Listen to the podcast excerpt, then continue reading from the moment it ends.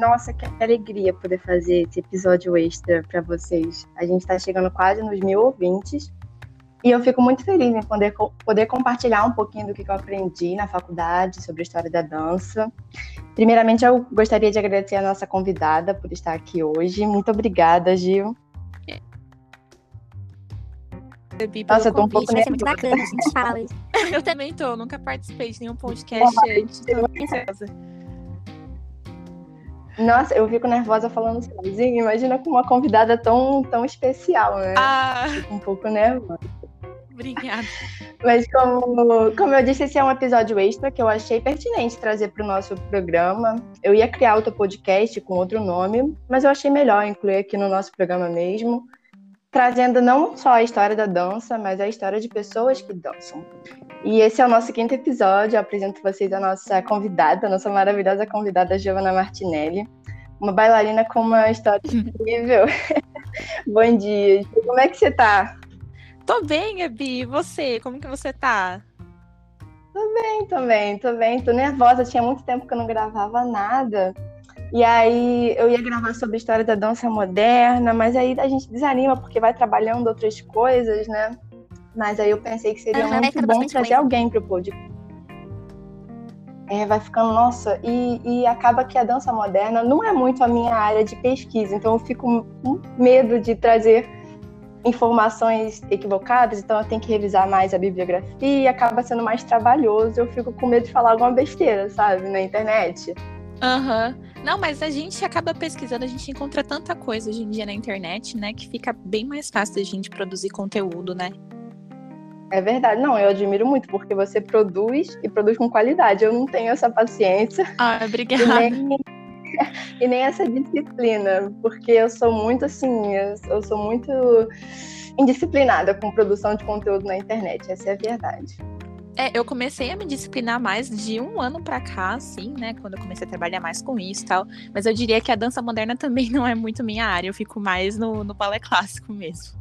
Pois é, eu também, esse é meu medo. Mas enfim, gente, eu convidei a Giovana para participar desse podcast, porque ela tem uma história muito interessante, que é até um pouco parecida com a minha. E basicamente a gente vai falar aqui da nossa vida na dança e tal, é, como as nossas lesões, né, a gente afetou a nossa percepção do nosso próprio corpo e do entendimento do que, que é a dança pra gente, do que, que é a dança de fato. E antes de eu falar a minha história, que é a minha história que é o de menos, né, eu quero que a Giovana conte a história uhum. dela é, como ela se sentir mais confortável de falar desde o começo, ou dos pontos que ela acha mais principal, assim.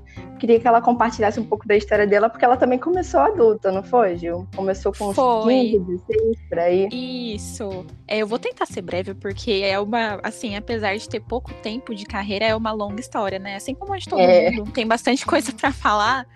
Mas, assim, resumindo, eu comecei a dançar no jazz com 15 anos.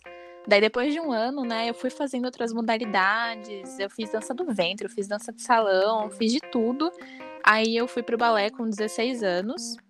Eu subi nas pontas com 17, depois de um ano. Tem muitas pessoas que me perguntar até, né? Falam assim, ah, como você conseguiu para subir na ponta depois de um ano, né? O que, que você fez? É, não faço é ideia. É Exatamente. eu não faço ideia do que eu fiz para subir na ponta depois de um ano. Mas minha professora me disse que eu estava pronta, né? Eu fazia todas as aulas, fazia tudo direitinho. E eu acho que isso acabou ajudando também a subir mais rápido na ponta. Mas é, a gente subir mais rápido na ponta não significa que a gente vai conseguir fazer muita coisa rapidamente na ponta, né? É, exatamente. Então levei um tempinho para conseguir dançar, para ter mais confiança nas pontas de fato, né? E comecei também depois disso, quando eu percebi que era com isso que eu queria trabalhar, comecei a fazer meio que estágios, assim, é, dando aula, supervisionada tal, né? E depois comecei a trabalhar. Mas aí eu sentia que eu ainda não tinha toda a experiência. Eu, eu nunca parei de estudar, né? Eu cursei educação física, inclusive, fiz licenciatura e bacharel, é porque era mais próximo da minha área que eu conseguia cursar também. Uhum. E eu sentia sempre essa necessidade de cada vez estar mais estudando, sabe? Apesar de eu ter começado a dar aula com 17, 18 anos, é, eu nunca parei de estudar, né? Mas aí, em 2018, eu me lesionei. E eu diria que foi uma virada, assim, na minha carreira, porque, é, como dizem, né, a males que vem para o bem, eu acabei me lesionando, mas essa lesão é, teria sido melhor aprender sem ela, né? Claro. Mas eu procurei certeza, tirar. Né? É sempre melhor a gente aprender pelo melhor jeito, né? Mas infelizmente eu aprendi na dor, porque é, algumas coisas aconteceram, como minha ortopedista cirurgiã na época me deu um chacoalhão e ela me disse que eu precisava focar, que eu tinha que me enxergar como uma atleta, né? E foi nesse ano, inclusive, que eu procurei formação de fato, porque até então é, eu tinha feito só aulas livres. E eu comecei minha formação é, indo direto para o sexto ano. Daí eu mudei de escola e fiz esse nivelamento e consegui ir para o sétimo ano. Me formei no, como bailarina clássica em 2019, tem pouquinho tempo, inclusive, né? E Desde então eu tenho é, venho aprendendo muito com a minha lesão, né? Fiz a cirurgia, aliás, eu não falei qual foi a minha lesão, eu fiz uma, eu tive uma lesão no meu LCA, no meu ligamento do joelho direito. Demorei muito tempo para operar, tive que operar o meu menisco também. E minha cirurgia ocorreu em 2019, né? Eu tô me recuperando. Infelizmente, minha fisioterapia não foi muito bem feita, né? Então, por isso que eu tô. Minha recuperação tá demorando um pouquinho mais de tempo. Recente, né? Aham. Uhum. Aí eu tô na fase final até, né? Eu machuquei meu quadril tem um pouco tempo, mas assim, a nem se compara que eu tive no joelho. Mas eu diria até que é meio que comum, assim, né? É, essa coisa de lesão entre bailarinos profissionais, né? Você se lesionou fazendo aula? O do meu joelho foi fazendo um com PGT Manege no finalzinho da aula. Eu havia sobrecarregado muito fazendo musculação antes. E então meu ligamento já estava, né, pedindo arrego no final da aula. Eu senti um estalo muito forte no meu joelho durante um salto, né, bem no finalzinho da aula. Eu achei no momento que minha patela tinha saído do lugar, mas tinha sido meu ligamento, porque depois é, já tinha acontecido na minha patela sair do lugar, não fazendo aula, mas há muito tempo. E a minha mãe também acontece muito da patela dela sair do lugar. E eu diria até que é genética. Eu tinha os dois joelhos hiperestendidos. Agora eu tô só com o esquerdo, né? O direito perdeu um pouquinho da mobilidade. Mas é, meu ligamento tinha rompido, tanto que depois eu fui tentar andar para sair da sala de aula. Minha professora saiu me carregando praticamente, porque eu não conseguia apoiar o pé no chão. Meu joelho tava muito mole. Daí. Caramba. Foi muito complicado. Eu não fazia ideia do que estava acontecendo fiquei, assim, meio desesperada, mas eu não imaginava que tinha sido tão grave, sabe? Mas é uhum. porque tem muitas pessoas que ficam assustadas até quando eu conto a história, né? Mas é porque tinha, tinha, eu tinha muitos fatores de risco, né?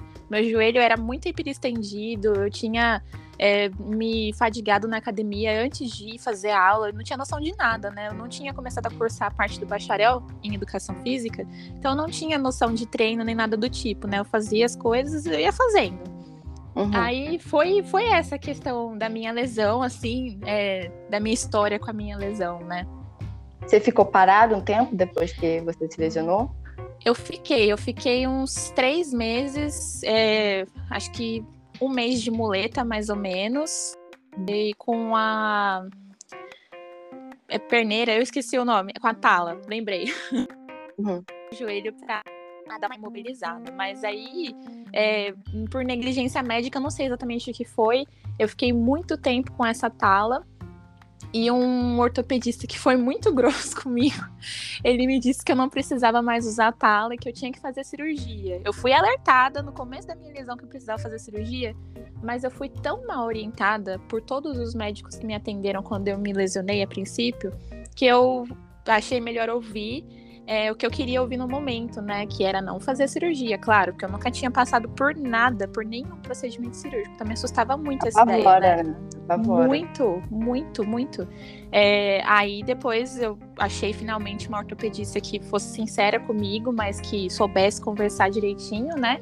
Ela disse que, mas depois de uns é, quatro, cinco meses, né? Aí ela achou melhor eu continuar fazendo a minha recuperação até o final do ano para ver o que acontecia, né? Porque como eu não tinha rompido totalmente meu ligamento, tinha essa possibilidade de, por acaso, né, eu ter uma melhora, mas era muito difícil porque eu quase rompi totalmente. Uhum. Daí eu tentei até o final de 2018 é, me recuperar, mas assim, eu consegui ganhar bastante massa, consegui entender muita coisa a respeito de treino, tal, aprendi muita coisa, mas ao longo do ano eu fui me machucando porque eu não parei de fazer aula. Eu fui fazer sequência de grandes saltos com um ligamento rompido. A gente é viciado, né? A gente, a gente surta um pouco às vezes. Muito. Eu, eu te entendo. Totalmente. Nossa, é, e eu não parei de fazer aula, né? Até porque ninguém me orientou a parar de fazer aula. Então, nossa, eu tenho até dó dos meus professores, porque imagina o desespero de seu aluno se machucar assim na aula. Eu tava com o joelho super inchado. Aconteceu umas três, quatro vezes de eu me machucar fazendo aula, sabe? E aí eu cheguei à conclusão de que não dava para continuar assim. Eu não conseguia nem fazer as coisas do dia a dia direito, sabe? Eu não conseguia correr se eu precisasse porque meu joelho estava muito instável. E aí, depois de tanto tempo que eu lembrei para operar, né, acabou, acabei afetando meu menisco também. Quase perdi o meu menisco, mas ainda bem que eu não perdi. E tive outros problemas, assim, que agora tá tudo sob controle, né? Mas é, foi complicado. Nossa, imagina, é complicado mesmo. Lesão no joelho é complicado. Mas isso afeta muito a nossa dança, né? E o problema é que é aquilo, a gente não quer parar de dançar. Porque Exatamente. requer requer pensar no que está acontecendo. Às vezes a gente não quer nem pensar nessa possibilidade de parar de dançar, ou dar um tempo, ou afetar a nossa técnica de alguma forma também. Exatamente. Não, eu fiquei morrendo de medo, sei lá, de eu não poder mais dançar. Na verdade, é um medo que eu acho que persegue a gente sempre, né? Tipo, Sim. alguma coisa acontecer, alguma lesão grave, né? A gente ter que parar de dançar. Mas é, a gente se cuidando direitinho, fazendo tudo direitinho. O balé não é uma atividade que vai fazer com que a gente pare a nossa carreira. Não é uma atividade que tem traumas diretos, como, por exemplo, outros esportes, como futebol, que o pessoal se tromba toda hora, né? Então, uhum. acho que a uhum. gente tendo todo cuidado, é, as lesões acabam sendo muito comuns, mas eu acho que a gente consegue se cuidar direitinho, né? É, dá pra ver pelo que eu contei que eu não me cuidei em nada, então eu acho que foi. Gil, tá ouvindo? Tô. Deu uma travadinha aqui. Não, eu também, quando eu machuquei o meu joelho, eu também dei a louca. E eu sou pior, porque eu já tinha me machucado. Deixa eu contar um pouquinho também da minha história. Eu comecei tarde também, com 15 anos, de balé. É, comecei com um curso livre mesmo, aqui na minha cidade, em Rio das Ostras. Em 2016, eu comecei a dançar na escola de dança de, de Macaé, que aí eu comecei a aumentar minha carga horária. Fiz a prova para a escola técnica do meu município, né, o Centro de Formação Artística. Passei e entrei para os dois anos finais, né? Entrei para o sétimo e oitavo ano. Fiz em 2017 meu sétimo ano, perfeito. Nossa, eu tava nas nuvens, assim, eu tava no meu ápice físico e técnico. Uhum. Em 2018, no ano da minha formação, eu me machuquei também trabalhando. Nossa. Eu rompi um ligamento agora eu não lembro o nome exatamente. Não sei se era tábua, eu sempre esqueço o nome, se é tábua fibular ou fibular, tá lá. Rompi esse ligamento completamente do meu pé. E aí foi um desespero. Era faltava pouco para minha formatura, foi em agosto, né? Minha formatura ia ser em dezembro. E quando eu vi o que estava acontecendo, porque na hora inchou e eu vi assim, acabou, né? Para mim já acabou a dança, mas para mim com certeza acabou, tinha acabado a minha formatura ali. Enfim, eu me machuquei, fui direto para pronto socorro e coloquei, lá fiz, coloquei o gesso, né? Deixei imobilizado por 15 dias, mais ou menos. Só que aí é aquela doida, né? Ah, não vou tirar antes, não sei o quê. Tirei uhum. antes, e aí eu vi que meu pé é completamente mole, eu não conseguia pisar nada. Uhum. Tive que ficar 15 dias completamente imóvel. Uhum. Recoloquei o gesso, depois de 15 dias tirei, coloquei aquela tala. E aí eu comecei a me consultar com os ortopedistas e tal. É, alguns falaram de de operar mesmo, né, para religar. Só que na época eu não tinha condições, eu não tenho plano de saúde, né? E até marcar aqui a consulta, né, para religar, eu fiquei, eu fiquei apavorada. E aí o, o ortopedista me disse, me disse para eu tentar a fisioterapia, para ver se isso iria me ajudar. Então eu comecei o tratamento, fiz 20 sessões de fisioterapia, até estar tá completamente liberada para voltar a dançar. Isso aí durou uns três meses até eu voltar a dançar, né? Eu acho que se arrependimento matasse, eu teria me operado. eu também. Hoje, porque hoje, né, depois de algum, algum tempo, isso foi em 2018, eu, meu pé ainda dói muito. Então ele requer gelo, requer cuidado. Eu já não consigo fazer uma aula completa, uhum. mas consigo fazer minhas coisas e tal, não dói muito. E aí foi ano passado, foi em 2019, eu tive uma outra lesão. Não foi muito grave, não. Foi no meu joelho, que a minha patela saiu do lugar, fazendo um uhum. adágio. Um adágio Nossa. simples, menina, simples. Eu acho que eu hiperestendi demais.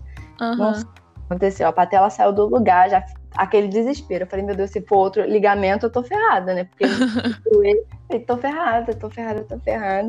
Marquei a fisioterapia. Não, graças a Deus não aconteceu nada no meu ligamento, né? Nenhum dos ligamentos do meu joelho. Tava tudo certo. Foi mais a patela que saiu do lugar mesmo. Aí eu fiz oito sessões com, com um fisioterapeuta incrível aqui na minha cidade. Que realmente, sabe, quando a pessoa te direciona e entende que você não é um. não faz balé de brincadeira, né? Sim. Não faz balé como hobby. Aquilo ali é o seu esporte.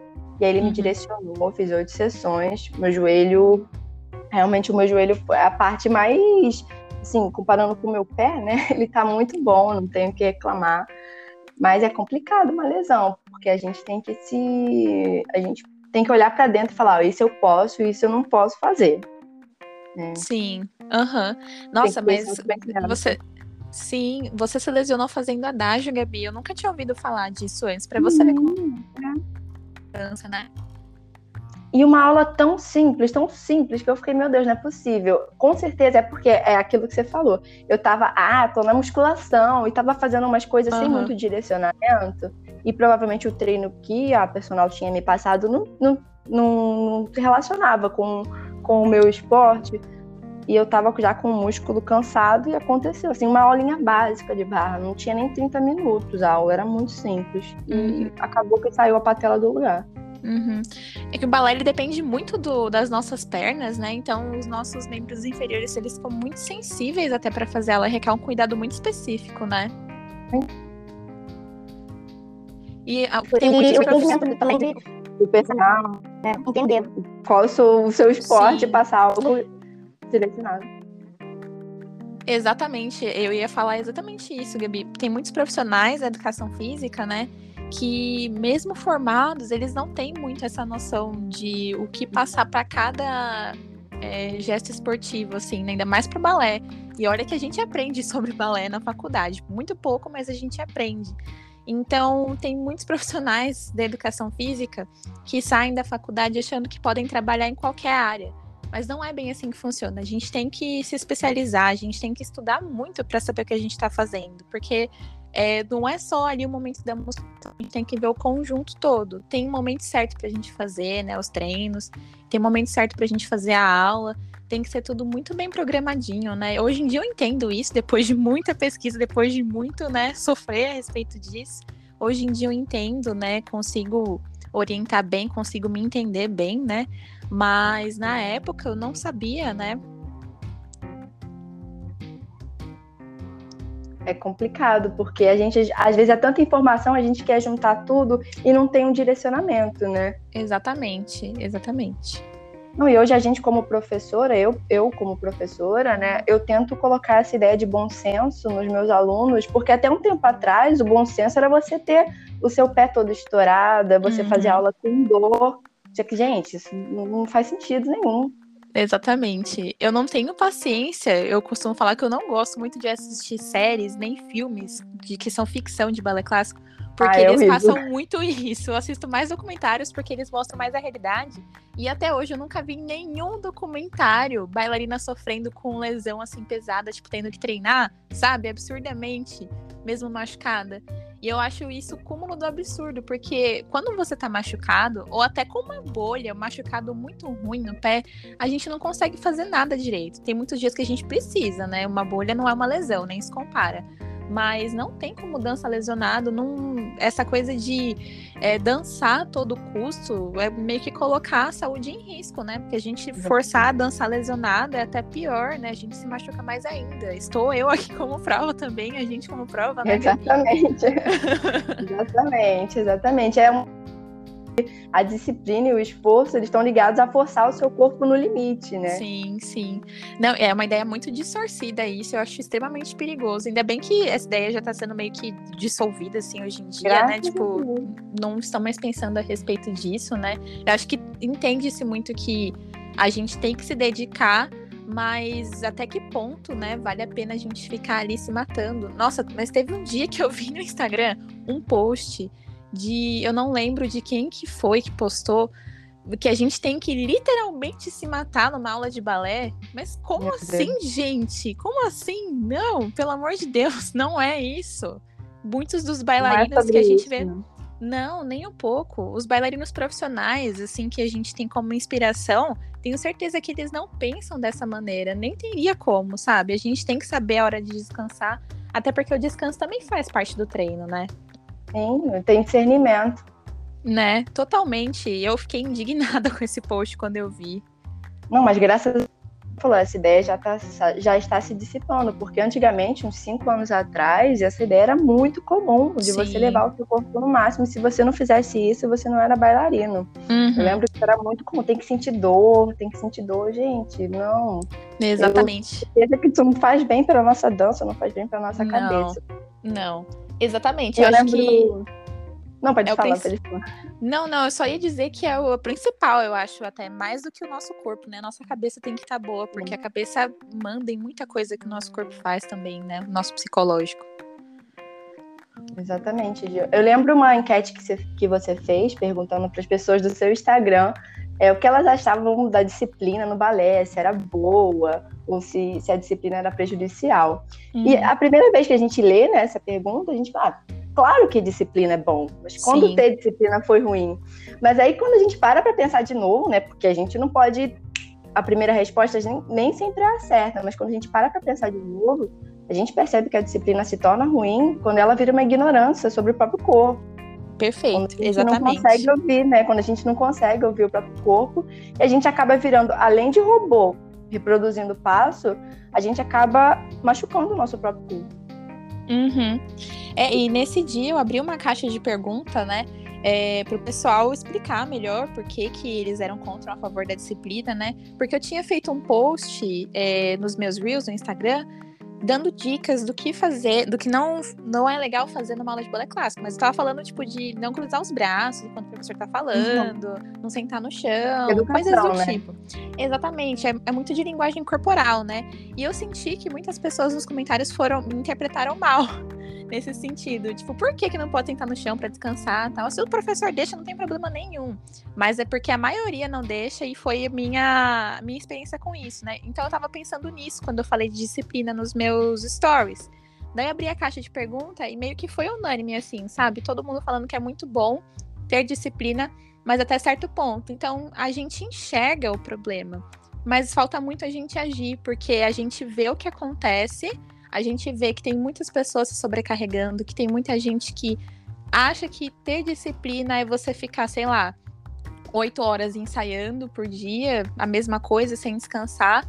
E não é bem assim, né? Então a gente enxerga que esse é o problema, a gente sabe que disciplina não é só sobre isso, né?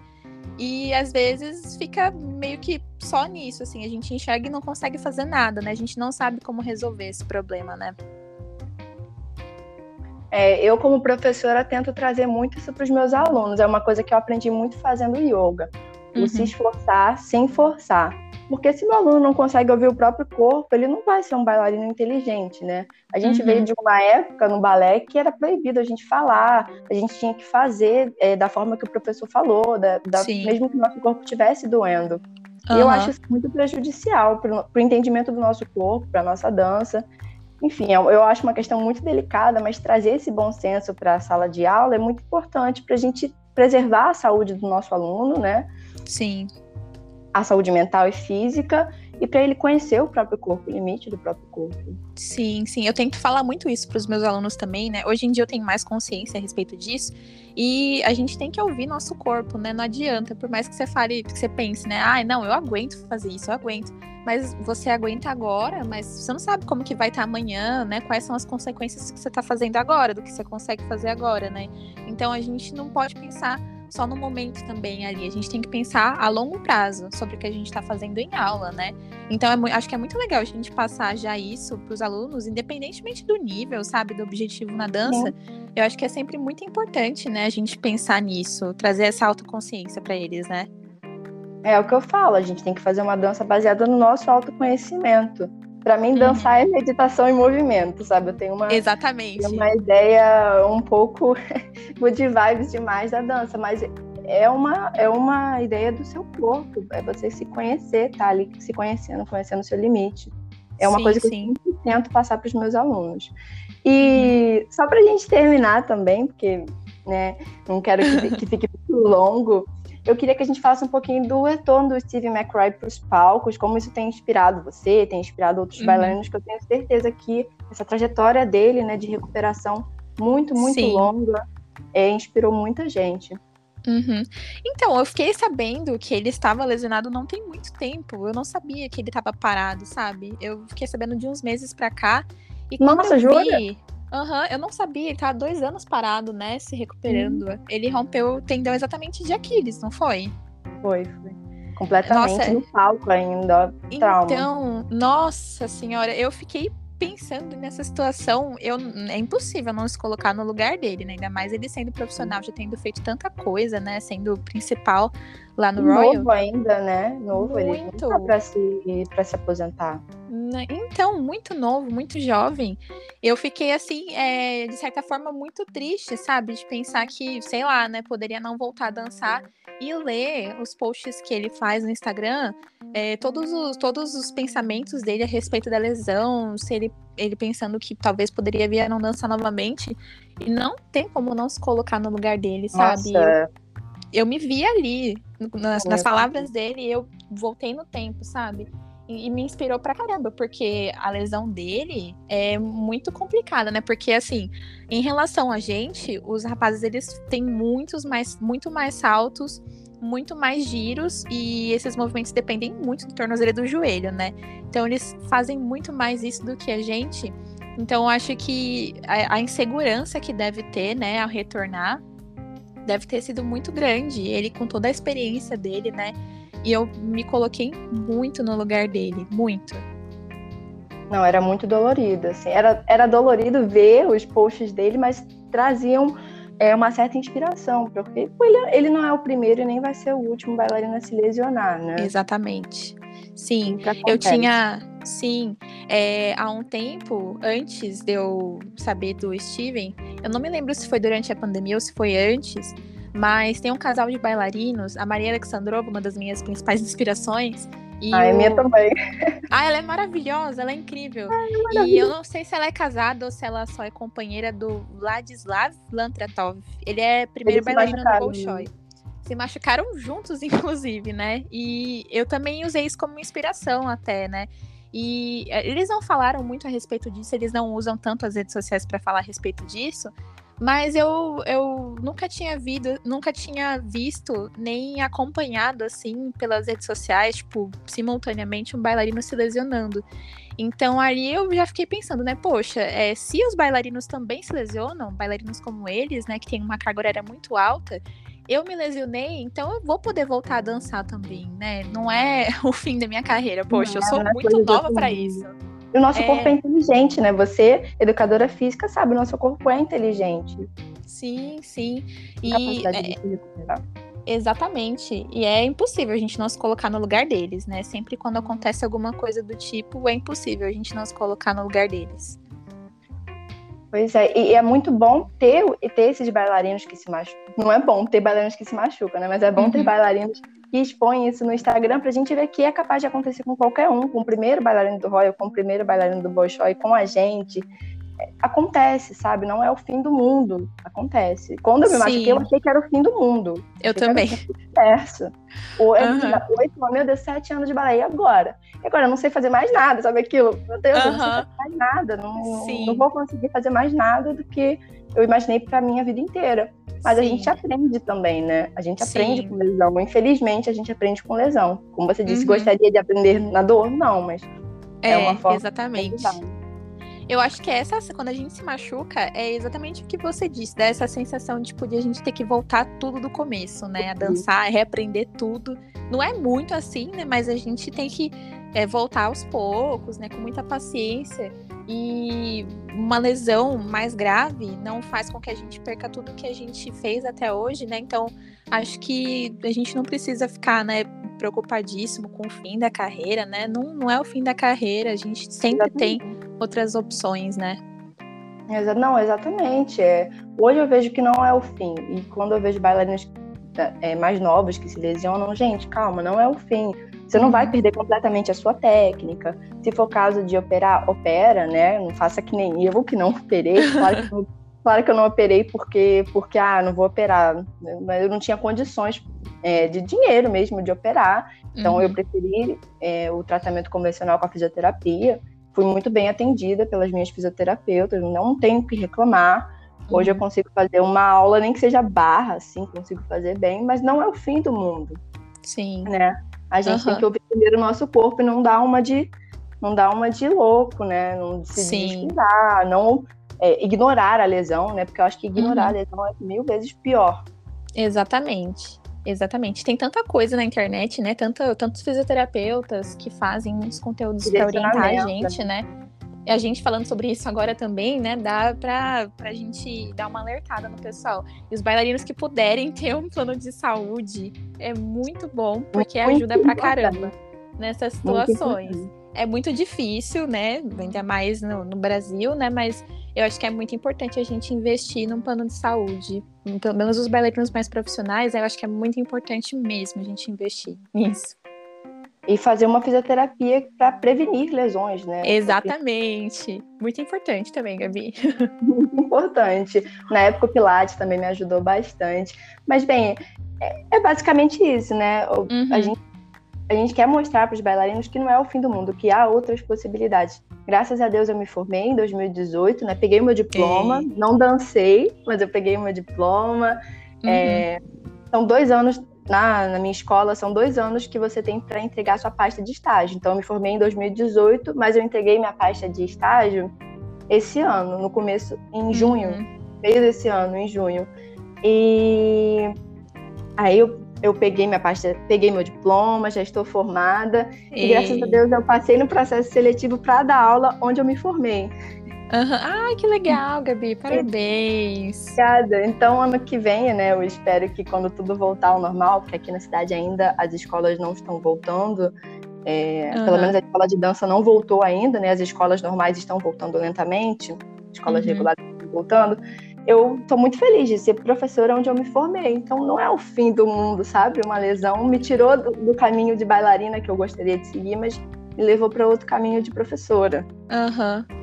Acho que é então, importante a gente seguir o que a gente sonha, né? Tem tantas coisas, tantos campos na dança pra gente fazer, né? A gente não pode se limitar. Tem muita coisa. Uhum, o campo é muito uhum, aberto, uhum. né? sabe que o balé clássico no Brasil também é complicado de trabalho, né? Muito, muito, muito. Até mesmo em companhias, né? São poucas que é. trabalham com balé clássico mesmo, né? Pouquíssimas, é difícil mesmo, é bem complicado. Mas é aquilo, né? Lesão não é o fim do mundo. Você tá com essa carreira. Eu sei que você é uma bailarina brilhante. Eu amo os seus vídeos. Ah, obrigada. Você inspira muita gente, porque o nível técnico que você tem e a idade que você começou assim, não tem nem o que falar, né? Dá pra ver que é pelo seu esforço, que você é uma pessoa disciplinada. E Ai, obrigada, Gabi. Eu admiro muito seu. Ai, obrigada, obrigada. Eu fico toda derretida. É bom, obrigada. É bom ter. É bom ter pessoas assim. Em 2018 eu fiz o meu TCC sobre balé em Instagram. Mas na época não Ai, tinha uns perfis, um perfis diferente, sabe? com bailarinos diferentes. Eu acho que uhum. hoje isso está melhorando assim 100% na dança, uhum. tanto que essa, é, essa ideia que a gente falou de ai, tem que dançar com dor, o bailarino tem que dançar cair todos os dedos. Isso tá caindo por terra. Uhum. E o, eu, eu, pelo menos, vejo hoje o Instagram um pouco mais inclusivo para bailarinos de todas as formas. Uhum. Eu acho isso muito importante, né? É, de todas as idades também, né? Eu sigo bastante gente, eu consegui conhecer muitas pessoas, Sim. bailarinos formados depois de adultos, inclusive. Eu acho muito legal essa possibilidade Sim, é de conhecer pessoas à distância, né? É, é, isso é exatamente o que motiva a gente, né? É muito bom conhecer uhum. pessoas com outras histórias, com histórias em comum. Sim, sim. É muito é, inspirador. É inspirador. A gente se formou tarde, sabe? Não é o fim, uhum. não é poxa, comecei tarde, nunca vou conseguir nada. Não, você se formou, tem DRT, eu me formei, tenho DRT, agora sou professora, você também é professora, sabe? Há uhum. possibilidades. Uhum. Sim, é possível trabalhar com a dança, inclusive, mesmo começando depois de adulto. Com certeza, não precisa ser baila... primeiro bailarino, né? A gente não precisa ser primeiro não. bailarino para trabalhar com dança. Não, não. Tem muitas outras coisas que a gente pode fazer, né? Exatamente. Eu queria muito agradecer hoje ah. a sua participação. Eu estava super nervosa, eu fico muito nervosa quando tem que falar coisas sem roteiro. Eu fico muito nervosa. Ai, mas minha... ah, foi um prazer para mim também, Gabi. Obrigada pelo convite. Foi muito gostoso a conversa de hoje. Eu adorei. Eu também adorei. Ó, muito obrigada. Sucesso para você na sua jornada bailarinística. Para nós. Você é que você recupere, né, da sua lesão completamente, do seu quadril também, que eu uhum. sei que uhum. você tem sentido dor algumas vezes. Sim, é menos grave do que no joelho, né, mas tô encaminhando, vai dar tudo certo. É, não, graças a Deus, já deu tudo certo, vai ficar tudo Amém. bem, com certeza. Sim. Então é isso, gente. Ó, obrigada por ouvirem o episódio de hoje, o quinto episódio com a nossa bailarina incrível Giovanna Martinelli. Foi só um pouco, a gente conversou um pouquinho sobre a nossa história na dança, sobre as lesões, sobre o que é ser um bailarino com autoconhecimento e as possibilidades de mercado de trabalho para quem começou cedo, para quem começou tarde. Enfim, é isso. Obrigada, Gil. Obrigada, Gabi. Um beijo. Tchau. Tchau, tchau.